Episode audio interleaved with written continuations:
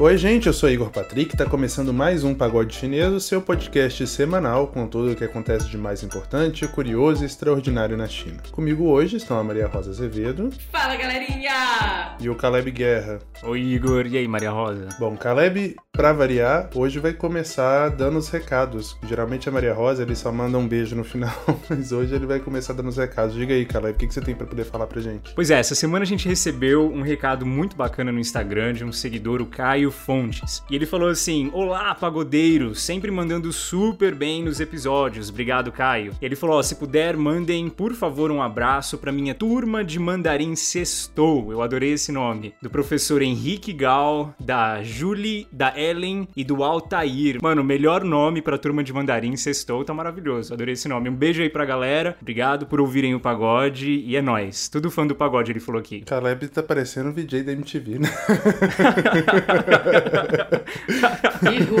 é, eu tô treinando. Essa semana eu também queria aproveitar aqui para mandar um abraço pro Thales, que tá estudando lá na China, na Universidade de Jiamin, lá em Pequim. Ele me cobrou semana passada, por incrível que pareça, falou: pô, você nunca manda abraço para ninguém, mas eu sou aqui teu fã número um. Mentira, não falou isso não. Ele falou: ó, sou fã aqui do pagode, sempre converso com você, manda um abraço para mim lá. Então, Thales, abraço para você, obrigado por ouvir e obrigado pelo apoio. O Lucas quer o fanfiqueiro, não aumenta as coisas não, cara.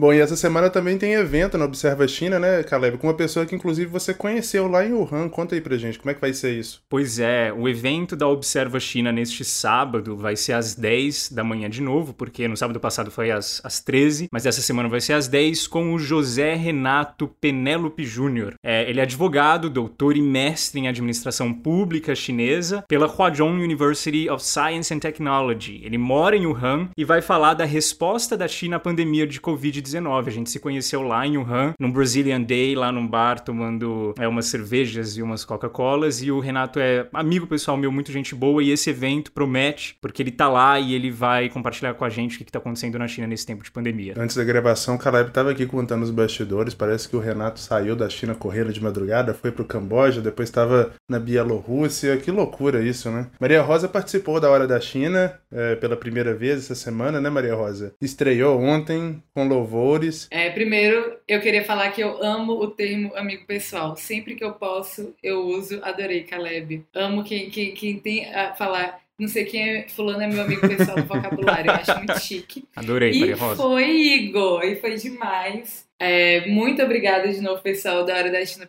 pelo convite para participar de uma sessão de open mic deles.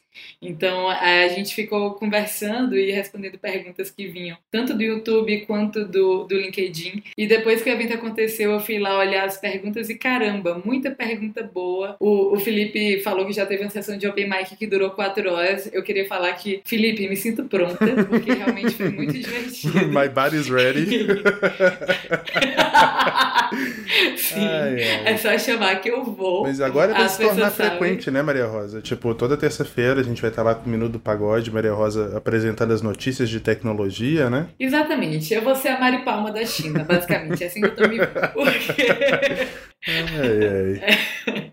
Gostaram? Porque é isso, durante, o, durante a hora da China a gente vai fazer um minutinho ali do pagode, onde eu vou fazer basicamente um giro completo de algumas notícias desse mundo de negócios e de tecnologia para dar deixa para os hosts, né, para o Felipe, para o e para a Camila conseguirem comentar e dissecar um pouco mais esses temas. Então vai ser uma participação pontual, mas acho que vai ser incrível e uma super oportunidade. Estar do lado da Start é sempre um, um selo de qualidade. Então muito feliz que a gente já está nesse, nesse lugar. Legal. Só para encerrar então a nossa sessão aqui de recadinhos e tal. Essa semana, como vocês sabem, né, sempre a última sexta-feira do mês tem fundo de cantão. Então tem fundo de cantão essa semana especialíssimo. Eu vou deixar o tema aqui, mas o convidado convidado eu falo no final. A gente vai falar sobre cinema chinês e soft power cultural da China. Foi bastante legal a conversa, né? Rendeu pra caramba. A gente gravou antes da live da Maria Rosa na hora da China. E foi uma pena que a gente tinha esse tempo limitado, porque renderia bastante, né, Maria Rosa? Ai, gente, desculpa, galera, que realmente a gente. Foram os horários que a gente conseguiu, né? Porque, inclusive, o nosso convidado, já ia falar aqui o nome, mas o nosso convidado também falou que deu vontade de ficar outras quatro horas conversando lá com ele, porque que cara bacana, ele é demais. E o tema era muito legal, então é, vamos fazer um segundo round? Quem Já sabe? Tô deixando aqui a sabe? proposta. Bom, encerrados os nossos recadinhos aqui do início, a gente vai começar o primeiro bloco então. Roda a vinheta.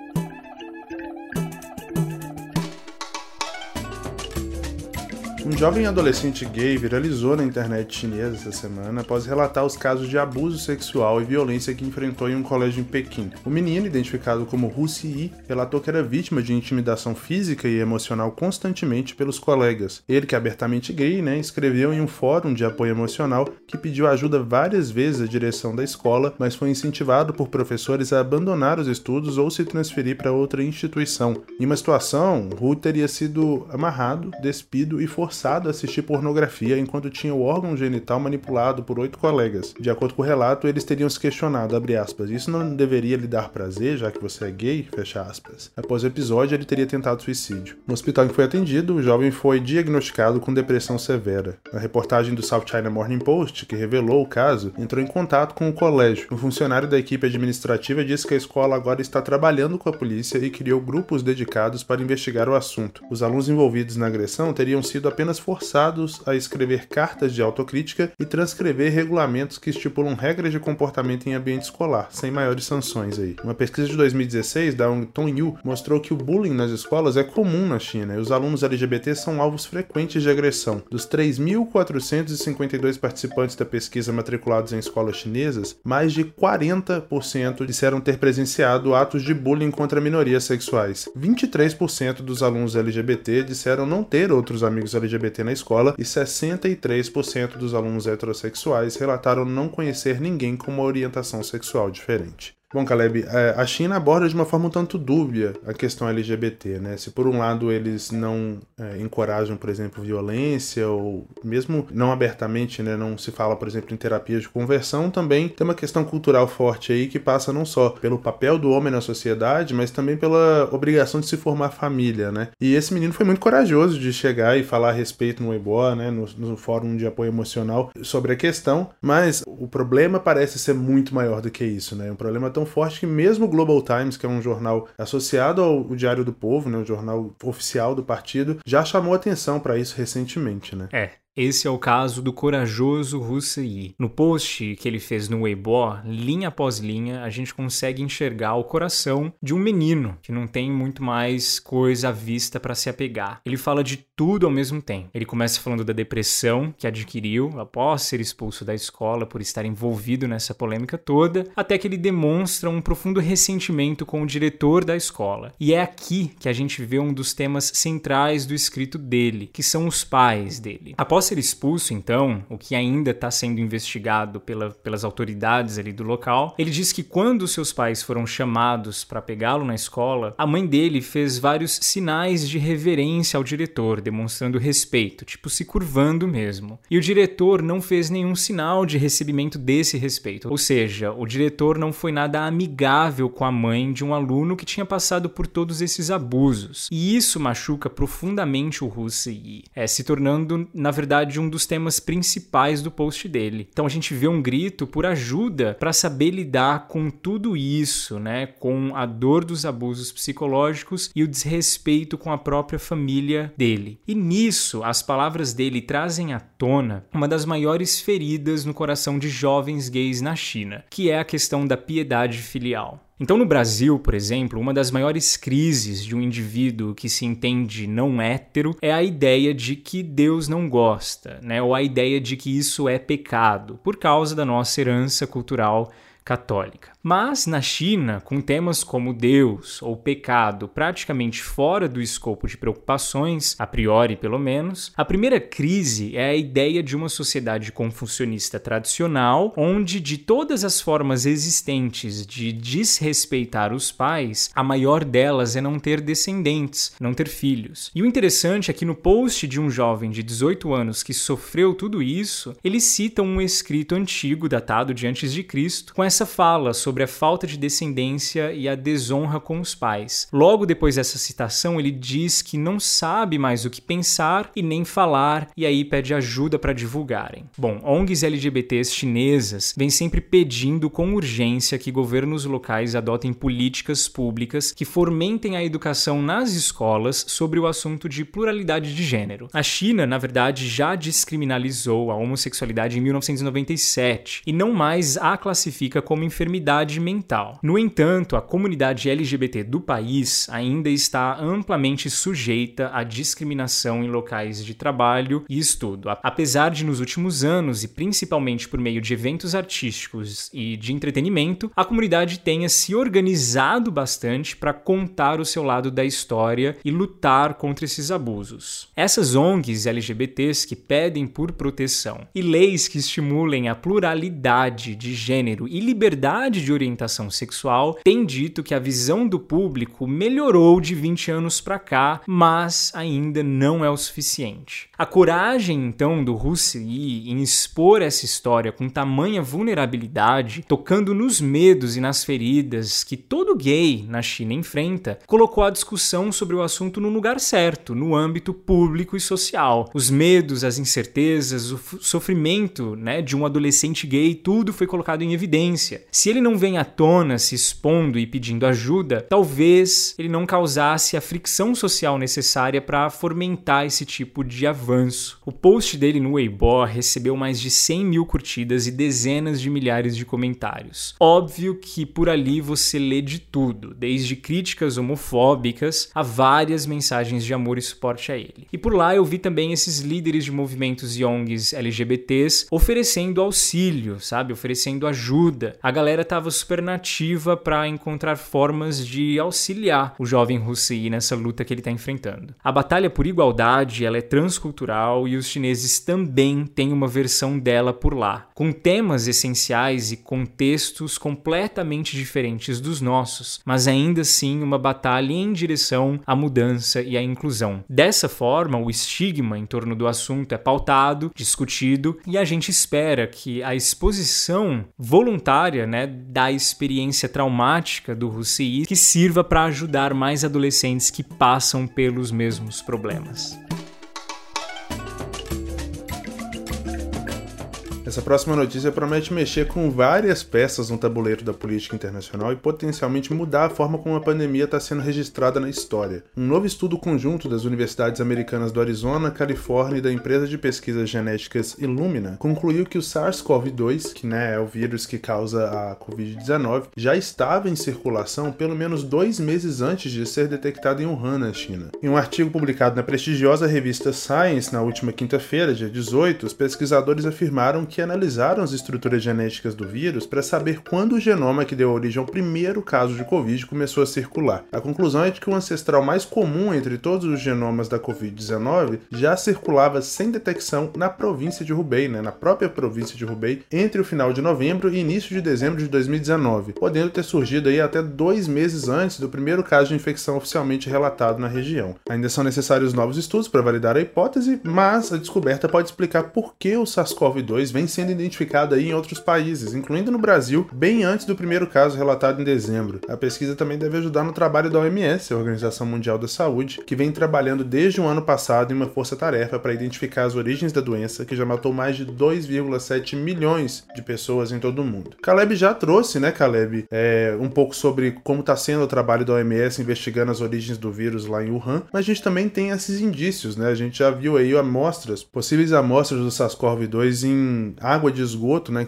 que é coletada com frequência aí por pesquisadores no Brasil, né, em Santa Catarina, na Espanha, na Itália, e isso lá para metade do ano, bem antes de ser identificado em Wuhan. A China tem insistido nessa narrativa, né, de que não é possível dizer que a doença surgiu lá, e as pessoas vinham tratando isso como uma propaganda chinesa, mas agora parece que é cada vez mais viável, né, cada vez mais crível pensar que de fato talvez o SARS-CoV-2 não tenha surgido em Wuhan, né? Talvez Wuhan tenha tem oferecido um ambiente propício para o desenvolvimento da doença e para o espalhamento dela, mas talvez o vírus de fato não seja de lá. Então, queria que você contasse um pouco para a gente como que uh, os chineses receberam essa notícia e como que está conectado também com a forma como os chineses estão sendo tratados no exterior, né? Tem muito caso de xenofobia desde que a doença foi descoberta e começou a se espalhar pelo mundo. Pois é, na verdade, eu acho que os wuhaneses já esperavam com certa expectativa essa linha de acontecimentos. Sempre foi possível para eles que o vírus não tivesse surgido ali na cidade, né? Por que não? É difícil ainda bater o martelo quando a questão é essa. Inclusive, tudo indica também que o primeiro caso do coronavírus aqui no Brasil não foi daquele senhor que tinha voltado da Itália ali no final do mês de fevereiro do ano passado. Análises feitas por pesquisadores da Fundação Oswaldo Cruz, né, a Fiocruz, mostram que havia casos do novo coronavírus no Brasil antes de fevereiro. Esses levantamentos apontam que entre o dia 19 e 25 de janeiro já havia ao menos um caso de SARS-CoV-2 aqui no país. Esses levantamentos trazem informações importantíssimas sobre a trajetória do novo coronavírus no Brasil. Com base nesses dados, por exemplo, a gente consegue compreender né, e acreditar hoje que o vírus já circulava pelo país antes do carnaval, período em que há muitas aglomerações e pode ter facilitado ainda mais a propagação do vírus. Então, assim, quando o assunto é quando e onde especificamente, muita coisa ainda não dá para saber de fato. Então, quais são as certezas que nós temos até agora? Bom, de acordo com essas notícias recentes, a OMS já descartou a possibilidade do vírus ter vazado de um laboratório de Wuhan, encerrando assim uma das possibilidades favoritas do pessoal que gosta de teorias da conspiração sobre o assunto. Quem é ouvinte aqui do Pagode vai lembrar, como o Igor já citou, que eu comentei aqui no episódio 10 sobre a equipe de cientistas da OMS que estava indo para Wuhan com o objetivo de investigar sobre as origens do coronavírus. No fim de tudo, a Xinhua comentou o fim dessa investigação em loco como, abre aspas, positiva, científica e cooperativa. Fecha aspas. Eu também disse naquele episódio que era da opinião de alguns epidemiologistas chineses que, da mesma forma como laboratórios de Wuhan seriam submetidos à investigação, que então outros laboratórios no mundo também o fossem. Então, de lá para cá, Zhang Guang, que é o chefe do Centro Chinês de Controle de Doenças, reforçou nessa última semana esse desejo, já que, segundo ele, essa teoria conspiratória envolvendo um laboratório em Wuhan foi por água abaixo. A hipótese levantada de que o coronavírus teria vindo para a China de fora, talvez carregado em alimentos congelados, também continua sendo descartada pela OMS, apesar de continuar sendo uma aposta da China. Mas o que cientistas estrangeiros e chineses parecem concordar é que o vírus já estava correndo pelo mundo antes de dezembro de 2019 em Wuhan. A China continua sendo cobrada por cientistas céticos com relação aos dados apresentados ao time de investigação, ao mesmo tempo que outros cientistas pedem um pouco mais de confiança em toda a equipe que foi até Wuhan e nas, nos últimos artigos científicos publicados sobre o caso. A OMS reforça que é possível que outros casos iniciais que ajudem a rastrear as origens do novo coronavírus venham à tona em outras regiões. Então, Christian Liedmayer, o porta voz da OMS, pede que os países verifiquem casos que antecedam as versões originais que temos hoje de como ou quando o vírus chegou por lá. Bom, puxando um assunto relevante que tem a ver com isso, é que não é novidade que especulações politicamente motivadas sobre a origem do novo coronavírus têm servido para alimentar várias teorias ao redor do mundo. E a politização ampla do assunto é inclusive uma das coisas mais grotescas que a gente consegue acompanhar hoje em dia na mídia. Agora, infelizmente, isso tem gerado, além de vários outros problemas, uma segunda onda de xenofobia, da mesma forma como vimos no começo do ano passado. Além de inúmeras agressões verbais sendo denunciadas online, na semana passada, oito pessoas foram mortas dentro de um spa em Atlanta, nos Estados Unidos, ao que tudo indica um crime conectado a esse preconceito anti-asiático. Então, asiáticos, em geral, hoje, têm vindo a público relatar histórias de ódio gratuito recebido nas ruas de países europeus e dos Estados Unidos. Alguns rostos, inclusive, de famosos que são bastante familiares pra gente, também têm emprestado suas vozes para combater essa situação. A gente acredita que essa onda de xenofobia não deve e não pode continuar independentemente do vírus ter nascido ou não na China, principalmente já que a origem dele ainda é um assunto em constante estudo. Estamos há mais de um ano na pandemia e não, ainda não estamos nem perto de termos respostas definitivas sobre inúmeros assuntos. Então, saber desassociar uma coisa da outra é muito importante e agora uma questão muitas vezes de vida e de morte para asiáticos espalhados pelo mundo.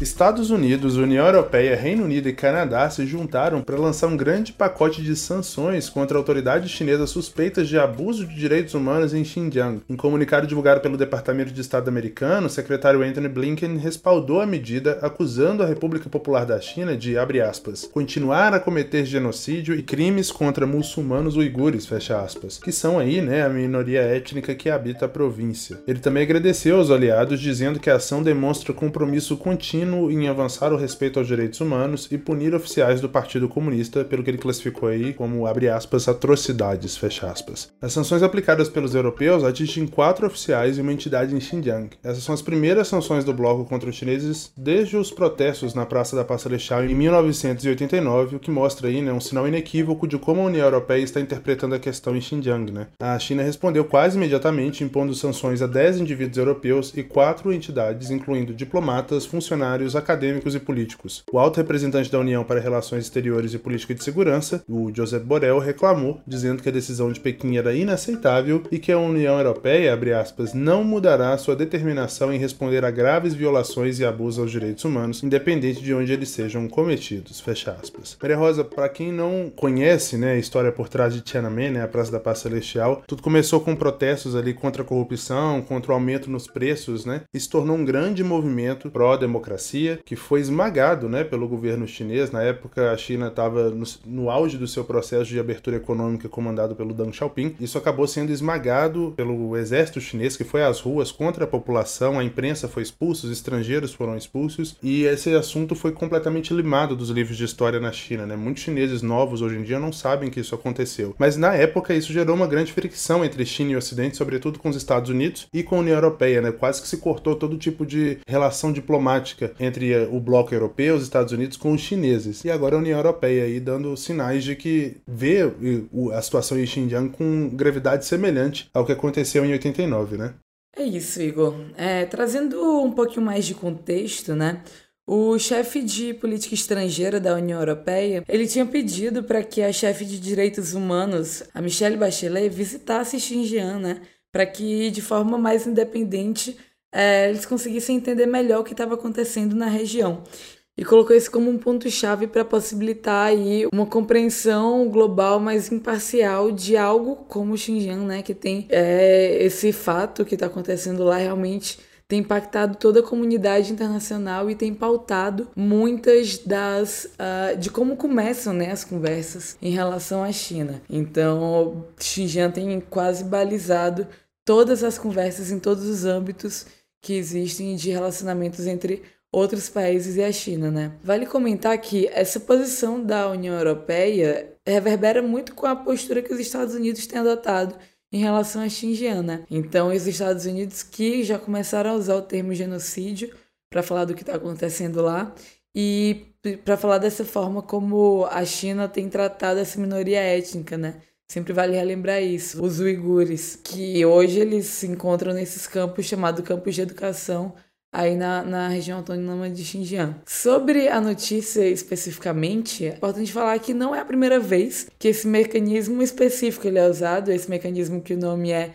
UI, né? chamado European Union Magnitsky Act. E ele foi, ele foi adotado em dezembro, mas ele também já puniu quatro oficiais russos e esses oficiais que estavam envolvidos aí em alguns esquemas contra um oponente deles. Mas como aqui no Pagode a gente gosta também de trazer um pouco de como as coisas estão repercutindo lá na China, né? É, justamente para conseguir também dar contexto e entender um pouco mais sobre as, como as coisas acontecem, como as coisas são ditas por lá. Basicamente, esse foi o grande assunto de hoje dentro do Weibo, né, do Twitter chinês, mas não da maneira que o nosso senso comum, né, olhando aqui do, do Ocidente, levariam a gente a pensar. 15 das 20 hashtags que estavam nos Trend Topics agora dessa quarta-feira eram sobre Xinjiang, mas todas essas hashtags são na verdade pedindo boicote a marcas que declararam que vão parar de usar o algodão de Xinjiang. Então, desde celebridades a modelos que atuavam com algumas marcas europeias, né? Nesse caso, vale até destacar a H&M, que é sueca, e a Nike, né, americana, até também civis, até e-commerces, né, como Taobao, todos eles responderam muito negativamente à mudança de posição que essas marcas passou a ter em relação a Xinjiang. Então, tudo isso aconteceu porque essas marcas, então, citando aqui de novo o exemplo da, da H&M e da Nike, mas também algumas outras, como Gap, falaram que vão parar de usar o algodão de Xinjiang realmente em retaliação ao que está acontecendo nessa região autônoma. Então falaram que vão parar de usar esse algodão, né? E por causa disso, por causa dessas declarações, por exemplo, o Taobao, que é um dos maiores e-commerce chineses, né, e pertence ao Alibaba, tirou do ar a loja dessas duas marcas. E agora falando um pouco de como as pessoas também viram isso, a população esteve muito ao lado, por exemplo, de tudo isso, e eles traziam pontos muito fortes em relação a esse apoio à cultura do algodão em Xinjiang, né? Então as mensagens mais trazidas eram como o algodão de Xinjiang é o melhor, como eles apoiam o algodão de Xinjiang e como são contra e querem boicotar essas marcas que estão que querem parar de usar o algodão de Xinjiang por trazer questões de direitos humanos. E toda essa questão lá dentro, ela é muito endossada também por um discurso que tem chegado lá do que está acontecendo na União Europeia, né? Cada vez mais questões protecionistas têm sido frequentes em relação a empresas chinesas em ambientes estrangeiros. Aí falando de União Europeia e de Estados Unidos. Por exemplo, nesse caso europeu a gente pode apresentar pacotes que, que têm começado a ser apresentados que são de ferramentas justamente para se proteger o tecido empresarial europeu, né? Então, cada vez mais a gente vê aí surgindo mecanismos concorrenciais que servem aí para controlar diretamente a compra de empresas europeias por empresas chinesas. Então, falando especificamente de como proteger a União Europeia em relação ao quão grande e quão competitivo é o mercado chinês, né? China e Estados Unidos vão criar um grupo de trabalho para combater as mudanças climáticas, anunciou a agência de notícias estatal Xinhua após a reunião entre líderes diplomáticos de ambos os países realizada no Alasca na semana passada. De acordo com um comunicado reproduzido pela Xinhua, a delegação chinesa declarou que ambos os países estão, abre aspas, comprometidos em melhorar a comunicação e a cooperação no campo de mudanças climáticas, fecha aspas. Logo em seguida, o conselheiro de segurança nacional da Casa Branca, Jake Sullivan, disse em entrevista ao canal americano MSNBC que o enviado presidencial especial dos Estados Unidos para o clima, John Kerry, se reunirá com seu homólogo chinês Xie Jianhua em breve aí, né, para poder avançar à frente de trabalho sobre o tema. Esse pode ter sido um dos poucos avanços obtidos na reunião entre chineses e americanos na cidade de Anchorage, lá no Alasca, né? Em um encontro marcado por trocas de declarações até um tanto quanto duras, o secretário de Estado americano Anthony Blinken, que a gente já mencionou anteriormente, disse aos homólogos chineses que os Estados Unidos estavam, abre aspas, fundamentalmente em desacordo com a China, incluindo em relação às ações do país em Xinjiang, Hong Kong, Tibete e cada vez mais em Taiwan, além dos ataques cibernéticos, fecha aspas. A provocação foi imediatamente respondida pelo ministro das Relações Exteriores chinês, Wang Yi, que retrucou dizendo que, abre aspas, os Estados Unidos não devem subestimar a determinação da China em salvaguardar a soberania nacional, a segurança e os interesses de desenvolvimento, fecha aspas.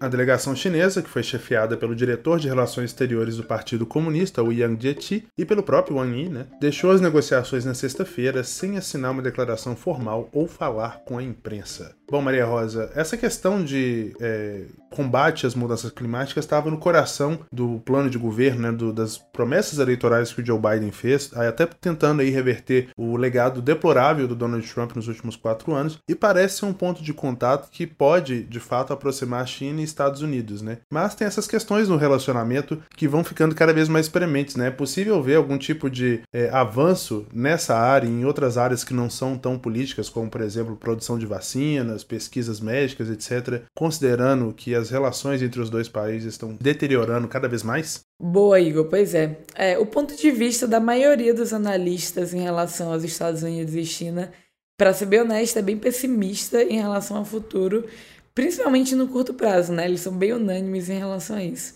Há uma discordância muito forte, né, sobre temas muito relevantes. Temas como comércio, direitos humanos, também um outro tema muito latente é a questão de segurança no Oceano Pacífico, né? E o motivo dessa visão pessimista é que em eventos como esse no Alasca, a gente vê cada vez mais os dois lados tentando reafirmar seus valores e fazendo ações que correspondem com isso, né?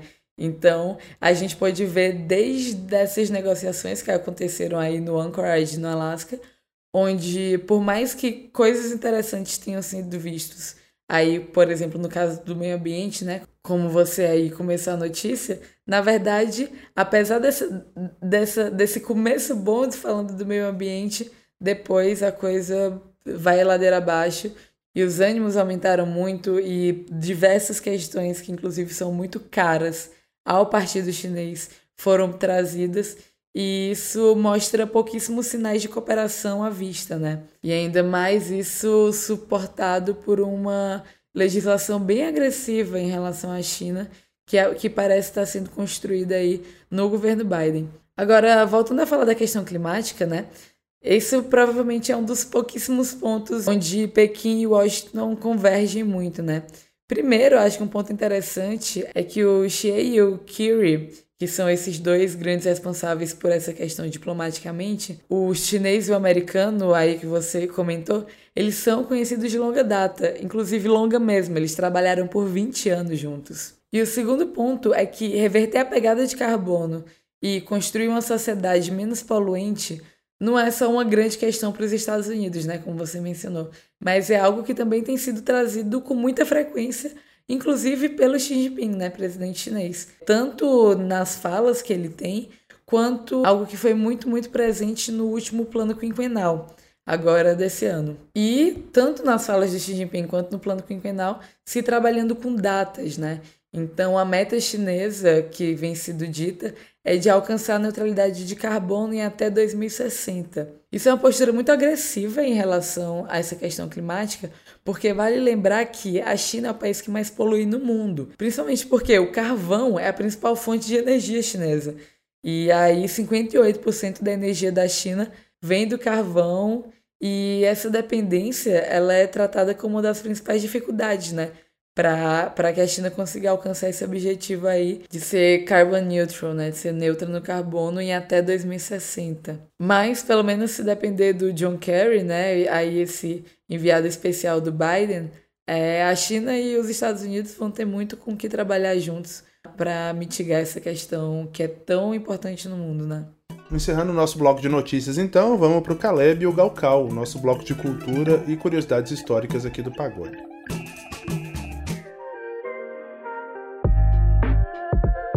Netflix está cada vez mais voraz em adaptar grandes épicos chineses para a audiência ocidental e anunciou recentemente que está trabalhando nas produções de pelo menos um deles, A Margem da Água. A Margem da Água. Esse livro faz parte da tétrade dos clássicos chineses, né, que incluem ainda Sonho da Câmara Vermelha, A Batalha dos Três Reinos e Viagem ao Oeste. Claro que adaptar livros tão importantes assim, né, sempre geram controvérsia e depois do fracasso de Mulan, os internautas chineses correram para as redes sociais para expressar descrença quanto à qualidade dessas futuras produções. Seria ótimo, né, ter um especialista em literatura clássica chinesa para comentar que livros são esses e por que, que eles são tão difíceis de adaptar. E olha, por acaso a gente tem um bem aqui, vai que é a sua, Caleb, conta pra gente. O que são esses livros? Por que, que eles são tão difíceis de levar para a tela do cinema ou, no caso da Netflix, né, para a tela do seu computador e celular em produção audiovisual? É isso aí. Hoje nós vamos falar sobre os quatro grandes romances clássicos, ou Si Da Minju. Esses quatro livros do gênero de ficção chinesa pré-moderna são os mais lidos, analisados, adaptados e discutidos. Esses romances são considerados verdadeiras obras-primas. Em ordem cronológica de escrita, eles são: primeiro, Romance dos Três Reinos, depois A Margem da Água, em seguida, Jornada ao Oeste e depois, por último, O Sonho da Câmara Vermelha. E no Galcal de hoje eu vou dar uma visão geral de cada romance para que você saiba o básico aí de cada um. Na próxima vez que alguém te perguntar sobre literatura chinesa numa fila de banco ou num churrasco entre amigos, você vai ter a resposta na ponta da língua. O romance dos Três Reinos, escrito no século XIV, conta histórias épicas de personagens históricos que viveram e marcaram um mundo político e social ali no final da dinastia Han, no comecinho do período dos Três Reinos. Esse período não durou muito e ele foi marcado por três estados principais, o Wei, o Shu e o Wu, que viveram por algumas décadas promovendo batalhas e investidas armadas por senhores de guerras, né, senhores que tinham terras e um exército pessoal, com a finalidade de concentrar o poder político em suas próprias mãos e dar então início a uma nova dinastia. Antes da reunificação dos três reinos e o início do que se tornou a dinastia Jin, dizem que esse período foi nem mais nem menos do que o mais sangrento de toda a história da China. Um dos personagens históricos centrais desse período foi um cara chamado Zhuge Liang. Eu inclusive fui no túmulo dele lá na China para contemplar a magnitude dos seus feitos. O cara é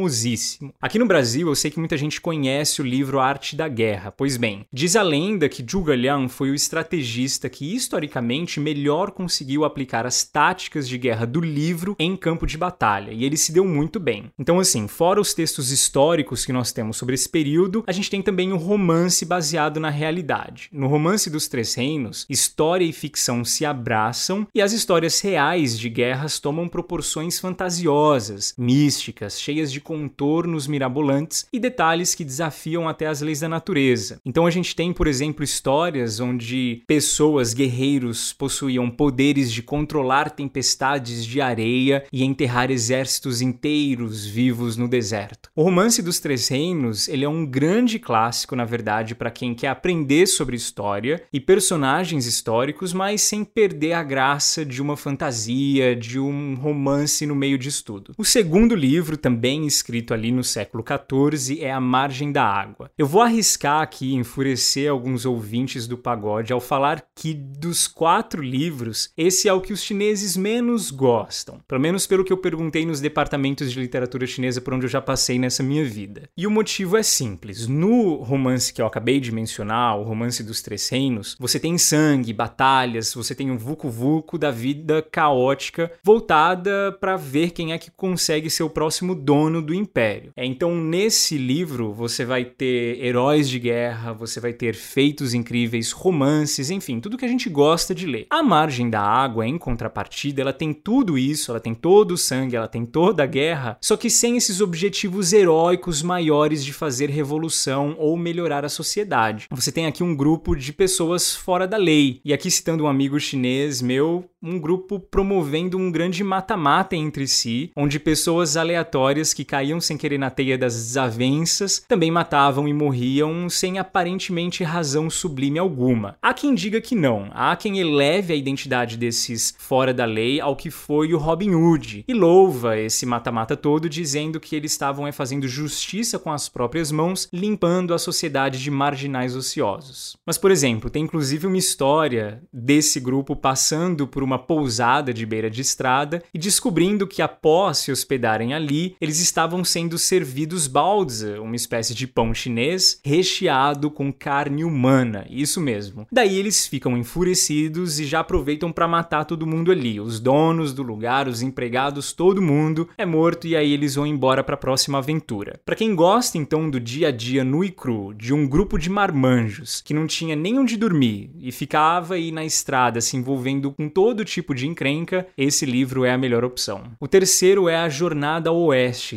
escrito já no século XVI. Ele é o queridinho que agrada talvez o público mais eclético de todos os quatro, desde crianças a jovens e adultos e talvez o mais conhecido internacionalmente, inclusive, As Aventuras do Macaco Rei e seus amigos não envelhecem e inspiram adaptações do clássico que permeiam toda a cultura, não só chinesa, mas asiática também. Talvez você nunca tenha ouvido falar do livro A Jornada ao Oeste, mas provavelmente você conhece o Goku do Dragon Ball Z, aquele cara que tem um rabo longo e usa uma nuvem de carruagem. Então, ele é um dos inúmeros personagens inspirados no Macaco Rei, o grande protagonista do romance A Jornada ao Oeste. O livro conta as histórias do macaco serelepe que vive pelas suas próprias regras e acaba infernizando a vida tanto de seres celestiais quanto de demônios. Puro de coração, dotado com poderes e força além do normal, Sun Wukong vai entrando em todo tipo de enrascada e batalhas acidentais até encontrar-se com um monge que está indo em direção ao oeste em busca das escrituras budistas e o convida para protegê-lo nessa jornada em troca de iluminação. Lembrando que aqui história e ficção também se encontram de alguma forma. Esse monge é também inspirado em um homem histórico, o Xuanzang, que viajou até a Índia e visitou vários lugares no caminho, tudo para buscar livros sagrados do budismo e traduzi-los para o chinês. Na cidade de Xi'an, inclusive, para quem já foi na frente da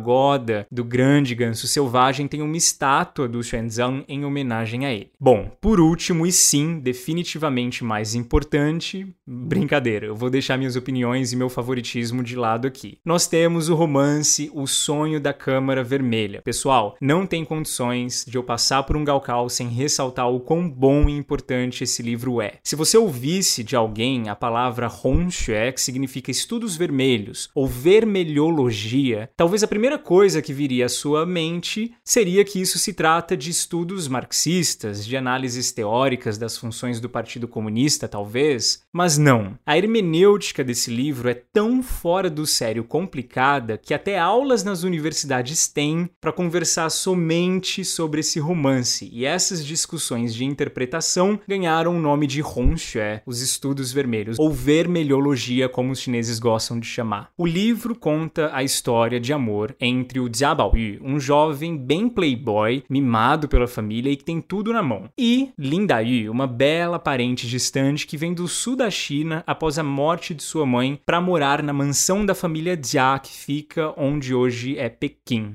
Uma família nobre com direito a ter uma filha que casou-se com o próprio imperador, o que na época significava uma das maiores possibilidades de consolidificação política de poder e influência. Nós vemos o Jia Baoyu e a Lin Daiyu se apaixonar aos poucos e profundamente, enquanto no plano de fundo observamos o esfarelamento de uma família de alto renome e influência, descobrindo no meio do caminho o quão feito de aparências uma família nobre pode ser. Da forma literária mais indireta, rítmica e implícita, o sonho da Câmara Vermelha relata os amores e as dores de todos, tanto de nobres quanto de servos. Então, adultério, promessas de amor proibidas, bebedeiras e, inclusive, inúmeras menções a experiências homossexuais de alguns dos personagens. É um romance bem completo. Dizem que, de família nobre ele mesmo, o escritor do romance escreveu uma autobiografia com nomes fictícios, mas quem sabe? E tudo fica mais interessante quando, no meio da história, você descobre que entre o Jiabaoyu e a Linda Yu e a esperança do futuro juntos, existe uma mulher chamada Xue Baochai, uma outra moça que, na opinião de todos, é a que deveria se casar com ele. Bom, não vou dar mais spoiler nenhum sobre o livro. Por muito tempo na China, Wanxue, a palavra que hoje usa-se no sentido de literatura em geral, sempre significou o estudo dos clássicos confucionistas nesse necessariamente. Então, essas ficções e romances não eram oficialmente consideradas como obras de literatura, por passar longe dos padrões de escrita e de conteúdo ditado pelo politicamente correto da época. Todas essas obras foram escritas num chinês não muito rebuscado nem clássico, mas sim numa linguagem mais informal da época. Esses são os quatro grandes romances clássicos, ou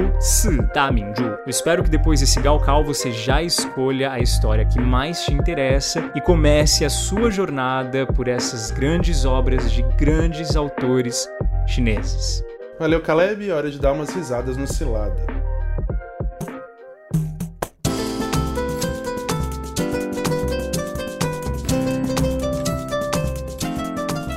Você deve ouvir sempre que brasileiro é emocionado demais e demonstra muito seu afeto através do toque. Na China, claro, não é comum abraçar as pessoas que você acabou de conhecer, mas esqueceram de avisar isso para a coitada da Márcia, que é professora e passou por um belo de um mico quando conheceu o agente chinês dela. Vamos ouvir.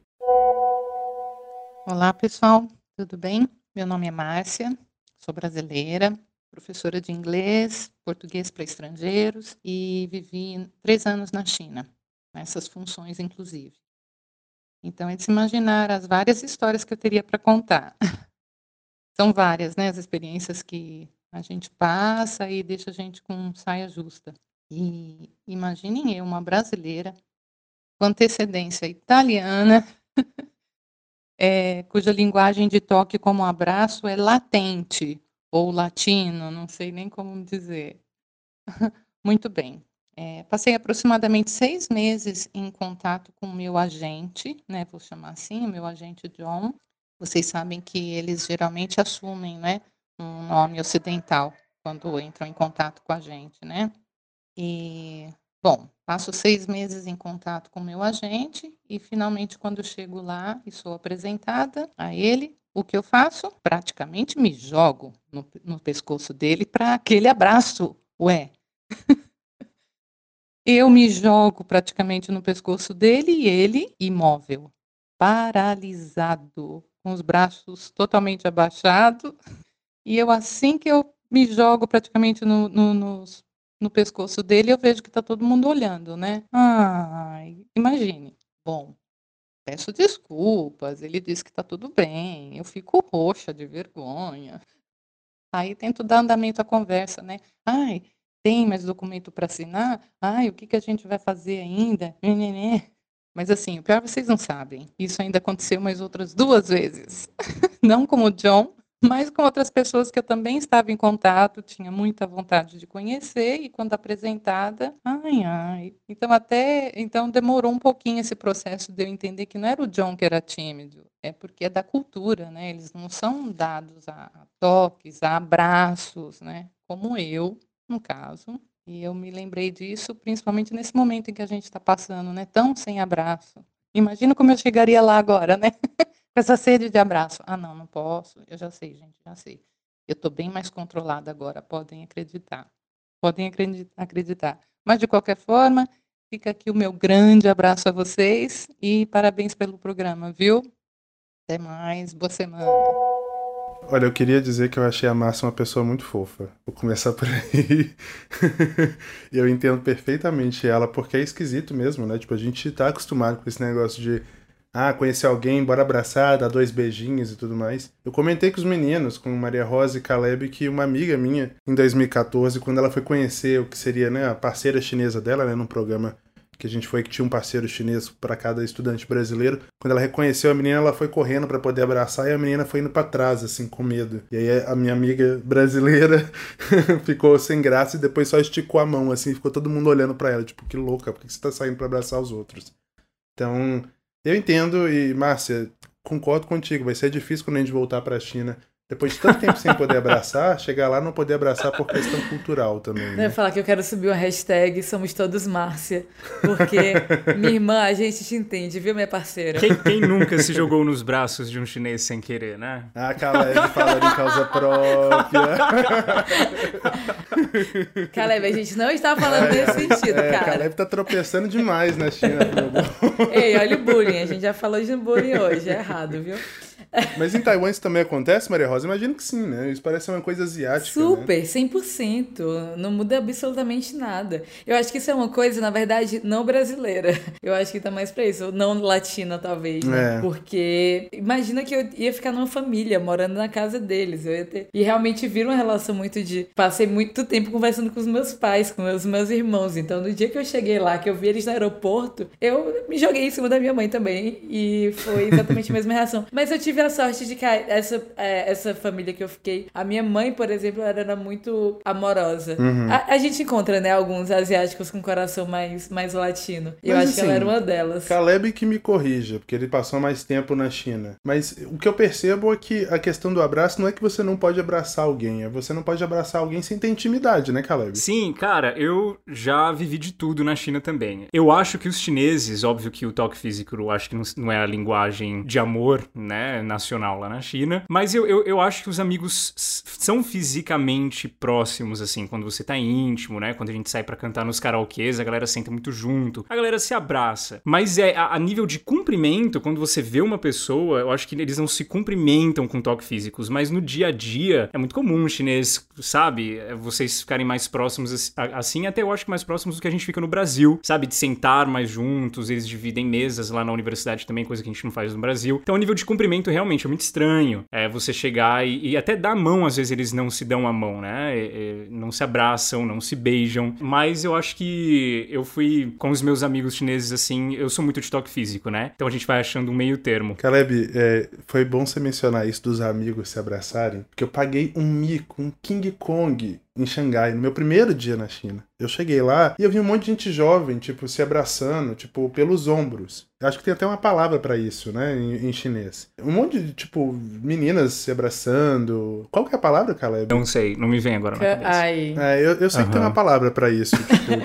tem alguma coisa a ver com um abraço de amigo, um negócio assim. Mas enfim. Mas enfim, eu vi um monte de meninas se, eh, andando abraçadas umas às outras, um monte de amigos, homens, né, andando abraçados uns aos outros. Aí eu virei pra um, pra um chinês, né, amigo nosso que tava com a gente, isso logo no primeiro dia na China, foi em Xangai. Eu falei assim, nossa, mas a China é bastante liberal com casais gays, né? Aí ele abriu os olhos assim pra mim e falou, tipo assim, não, de onde você tirou isso? A gente não... ainda é uma questão muito séria aqui e tal. Sim, gente, meu, um monte de gente abraçada aí, homem com homem, mulher com mulher, uma suruba toda, né? Mas, será que pode falar suruba? Agora já foi, né? o diretor deixou. o diretor disse que pode, então tá podendo. Mas aí ele falou assim: não, mas isso aqui é coisa de amigo. E eu fiquei extremamente constrangido, porque, tipo, eu fiquei algum tempo achando que de fato eram casais gays, assim, que estavam andando abraçados na rua, porque você pensa bem como são as coisas, né? Como é cultural isso. Aqui no Brasil, homens não se abraçam, tipo, como amigos, mas é, se abraçam para cumprimentar e tudo mais. Agora na China já é, é justamente o contrário. o contrário. Não tem nada a ver com sexualidade. Sim. Ei, pô, viadagem isso daí, pô. não, in inclusive, só puxando o gancho com o do Igor, hoje bem menos com a galera jovem nas cidades grandes. Mas a minha primeira cidade que eu fui lá na China é uma cidade muito de interior. E não é, não é raro uhum. você ver homens mais velhos de mãos dadas na China andando. Principalmente depois... Jura? Sim, principalmente depois de uma noite de bebedeiras, assim. Ah, eu já tive experiências de cumprimentar alguns caras caras mais velhos, e a gente ter que caminhar para algum lugar e eles não soltarem as minhas mãos. Então a gente andava meio abraçado, meio de mão dada. Que delícia! E eu... Velhinho chinês segurando a sua mão. E eu, vo eu, eu volto a falar uma coisa que eu já repeti aqui também no episódio passado, que os chineses não são tão maliciosos como a gente. Então eles veem uhum. isso como assim, nossa, que amizade bonita. Dois caras de 40, Sim. 50 anos de mãos dadas, bêbados pela rua, é uma coisa muito comum de ver, principalmente em cidades menores. Inclusive, Caleb, esse amigo meu que veio me explicar que não, que não eram casais gays andando pela rua, depois ele pegou a mania de me abraçar da mesma forma, pelo ombro. Vou só falar o nome em inglês dele, Aaron, né? E a gente acabou ficando super amigo, ele também é jornalista, hoje em dia tá trabalhando na CCTV. A gente acabou ficando. Ah, tá doida, Maria Rosa? não, pelo amor de Deus. Nossa. Tá vendo, Caleb? A maldade tá na cabeça do brasileiro mesmo. Pelo amor de Deus. Sim. sim. Eu, eu, eu, falo. Eu, eu não tenho falar mais nada. Vai, eu não tenho base teórica. Pelo amor de Deus. Ai, eu não quero. Aqui é um lugar livre. Acabou não quero o podcast. ninguém. não, o que eu ia falar aqui. Eu acho que essa é uma diferença da China para Taiwan, né? Porque em Taiwan você via muito isso acontecendo, até principalmente nas praças. Mas eram muitos casais gays mesmo. Então, Taiwan tem uma. tipo... É, mas Taiwan é mais liberal, né? Taiwan, Nossa. é a única, a única região na Ásia que tem que é, que é, que é legalizado, né? Isso. Exato. E, e é, o Caleb tá morrendo. Eu mas, achei cara... que a Maria Rosa ia chegar e ia falar, tipo assim, não, mas como na China, Taiwan também o povo é próximo Sim. assim mesmo. Sim. Ela chega, não, lá era Sim. tudo viado mesmo.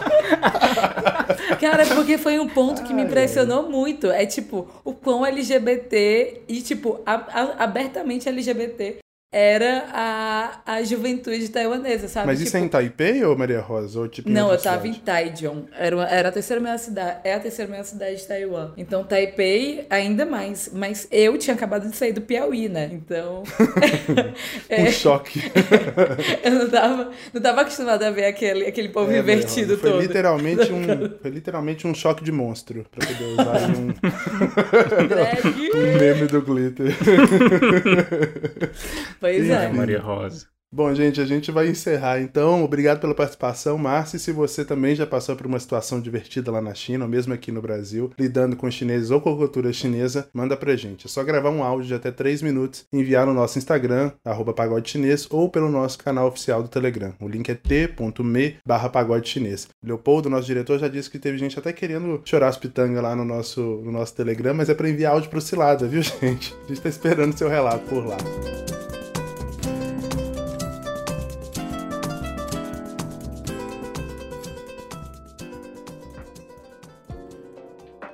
Senhoras e senhores, mandarins e mandarinas, mais um episódio do Pagode Chinês chegando ao fim e chegou a hora das nossas recomendações.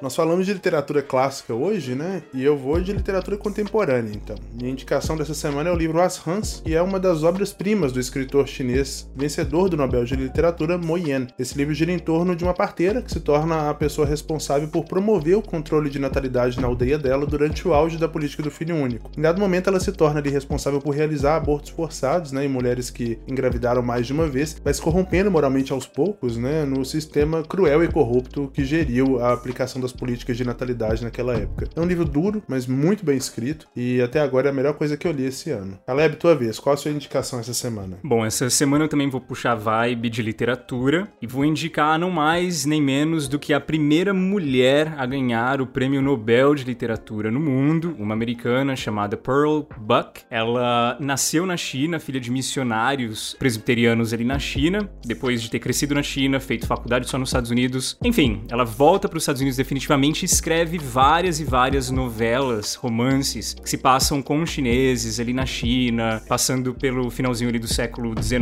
no começo do século XX. E se você dá uma busca rápida no nome dela lá no Google, você vai achar vários, várias novelas que ela escreveu e ela é uma ótima escritora, ela é excelente. Ela ganhou o prêmio Nobel e tem tudo a ver com a China essa mulher. Então, Pearl Buck, é, eu acho que vale muito a pena conhecer. Ela também, é, hoje eu falei de, dos, dos clássicos, ela traduziu, o, ela fez a versão do livro A margem da água pro inglês. Também tá lá online para vocês pesquisarem e lerem. E tem outro nome, né, Caleb? Fala aí pro pessoal. Embora eu acho que ninguém vai comprar, porque eu olhei o preço na Amazon e tava tipo quase mil reais pra comprar aqui no Brasil. Mas qual que é o nome da tradução dela? É, a tradução que ela escolheu foi All Men Are Brothers, de uma frase mesmo do, do livro que é muito famosa, que, que fala que todos os homens, né, de todos os cantos dos oceanos, são irmãos. E diz muito sobre ela, né? E também sobre a forma como ela interpretou essa história. Sim. Bom, Maria Rosa, o que, que você vai recomendar? Gente, eu tô nessa maratona de starts de, de .cn e tudo, e acaba que eu não tenho tempo de ter indicações cult de literatura chinesa como vocês, entendeu?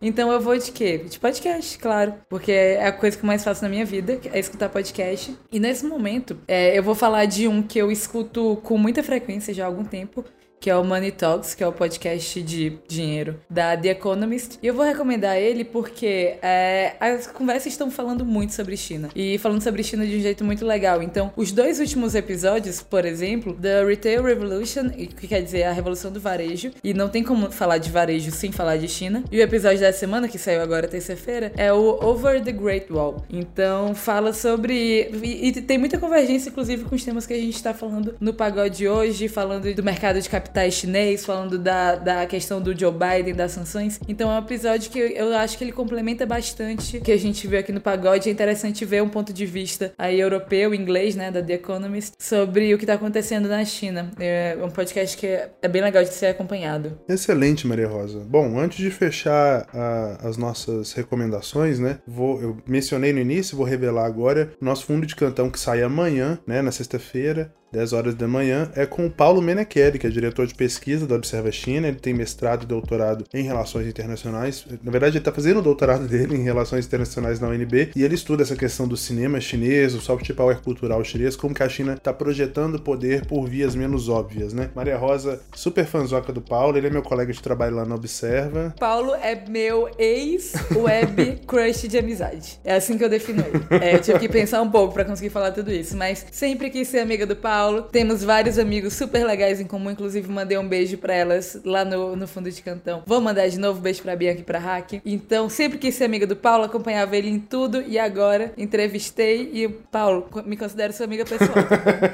que fique claro.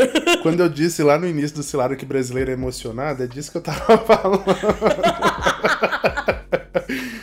Ai, ai. Bom, gente, o nosso podcast é uma produção do Risca Fac em associação com a Observa China, a direção é do Leopoldo Cavalcante e a edição do Guilherme Carrara. Trilha sonora original do Rudalages, artes do Lyndon Johnson, identidade visual da Paula Siebra, gestão de redes sociais do João Marcelo Viana e do time da F451. Se você quiser entrar em contato com a gente, nosso endereço de e-mail é o contato pagodechinês.com.br. Também dá para mandar sua mensagem no nosso Instagram, no arroba pagodechinês, ou pelo perfil do Telegram, t.me barra pagodechinês. Eu vou dizer o provérbio dessa semana, mas antes eu quero fazer aqui uma errata. Na semana passada a gente repetiu o provérbio. Eu perguntei para o nosso diretor, queridíssimo Leopoldo Cavalcante, que está nos ouvindo, e ele disse que a gente não tinha usado aquele provérbio ainda. Na verdade, a gente usou no primeiro programa. E graças a Elis Que anota todos os provérbios desde o início, mandou uma mensagem lá no nosso Instagram, a gente acabou repetindo. Então, ô Elis, como eu disse lá no Instagram, da próxima vez eu pergunto para você se a gente já usou, tá? Mas o dessa semana é esse aqui, ó.